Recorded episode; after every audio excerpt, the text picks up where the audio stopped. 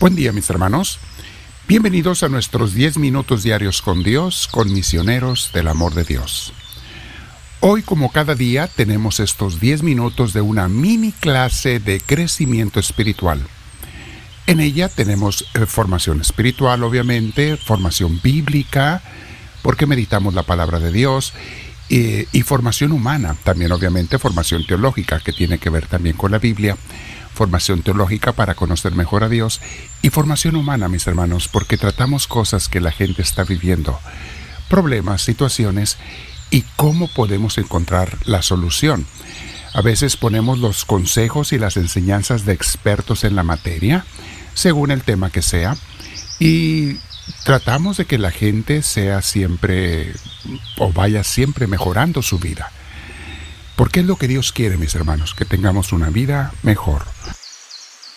Así es que te invito a que ahora en esta clase de crecimiento eh, espiritual, que siempre termina con una invitación a quedarse un rato en oración, te invito a que te sientes en un lugar con la espalda recta, tus hombros y tu cuello relajados. Vamos a respirar profundo pero con mucha paz. Y digo mucha paz porque queremos que Dios nos llene conforme respiras profundo y suave, sin forzar, sin acelerar la respiración. Respira profundo y luego exhala suave, pero invita al Espíritu Santo a que entre. Dile Espíritu Santo, tú entra en mí, te lo pido, tú lléname de ti, quiero que mi oración sea guiada por ti, Espíritu bendito y que todo el día tú me guíes en mis acciones, pensamientos, en mis palabras, en mi forma de pensar, en mis deseos, en mis sentimientos y emociones, en todo Espíritu Santo. Lléname tú, te lo pido. Bendito seas, Señor Dios nuestro. Bien, mis hermanos, hoy vamos a meditar en un tema que es continuación del día de ayer, pero es a la vez un tema independiente porque se llama Citas bíblicas para cuando me siento mal. Sí, Dios nos habla, mis hermanos, para esos momentos en que estamos mal. Y en la Biblia, los personajes de la Biblia pasaban por las cosas que pasamos nosotros. Y Dios les daba respuesta y les daba luz y les daba el camino y les enseñaba. Y esa palabra Dios permitió y quiso que se escribiera para que quedara para todas las generaciones.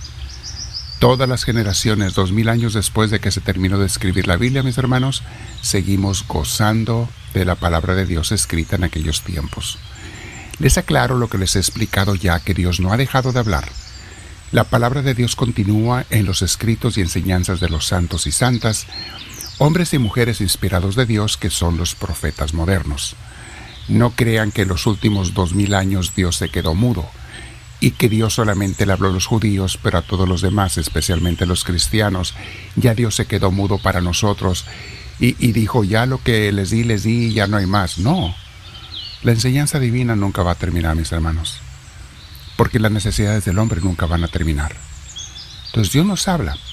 Y hoy vamos a meditar en las citas bíblicas para cuando me siento mal. Algunas, hay muchísimas, muchísimas. Solamente vamos a mencionar unas cuantas. Vean, por ejemplo, este pasaje bíblico en el libro de Jonás. Jonás era aquel hombre que fue llamado a ser profeta por parte de Dios y lo mandó a ir a predicar a una gran ciudad de aquel entonces que estaba muy pervertida, la ciudad de Nínive. Era una ciudad muy grande. Y Dios le dijo a Jonás, Jonás, necesito que vayas a predicar a estas gentes, que vayas y les hables que corrijan su vida o de lo contrario les podrá venir un castigo. Y sabemos la historia, si la hemos leído y meditado, Jonás se fue en sentido contrario, no obedeció a Dios. Esto es interesante, mis hermanos, porque le fue muy mal. Por no haber obedecido a Dios, le fue muy mal. Fue echado al agua en medio de una tormenta en el mar, de la barca donde iba lo tiraron.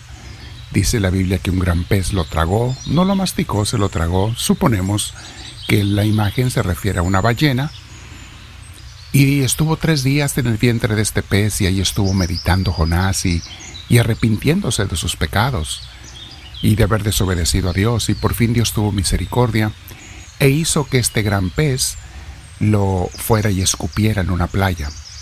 Y Jonás luego fue y cumplió con su misión que le habían mandado Dios. Aprendió su lección. Pero miren la oración de Jonás. Cómo habla él, y cómo Dios tuvo misericordia de él de sus pecados y lo auxilió cuando estaba en mayor necesidad. Jonás capítulo 2 versículos 6 al 8 dice así. Me subían las aguas hasta el cuello, el abismo me rodeaba, las algas se enredaban en mi cabeza. A las raíces de los montes descendí, al país cuyos cerrojos se cierran para siempre, pero me hiciste subir de la fosa, oh Yahvé, Dios mío. Cuando en mí se me desfallecía el alma, me acordé de Yahvé, y mi oración llegó a ti, a tu santo templo. Palabra de Dios. Qué hermoso habla. Jonás está haciendo una oración de agradecimiento. Dice, caí en lo peor. Ahora, tengan en cuenta, mis hermanos, que Jonás cayó en lo peor por desobediente. Hay veces que te pasan tragedias que no tienes tú la culpa, no dependen de ti. Pero hay otras que sí. Uno se las buscó. Uno se provocó ese mal y ahora lo está sufriendo.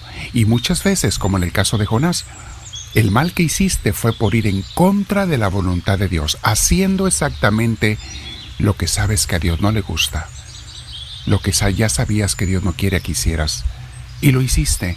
Y entonces tú o yo caímos en esa desgracia, en esa calamidad, en ese accidente, en esa enfermedad, en esa muerte de un ser querido, en ese perder el negocio y el dinero, caímos en esa calamidad y aún allí, si te arrepientes, Dios va y te rescata.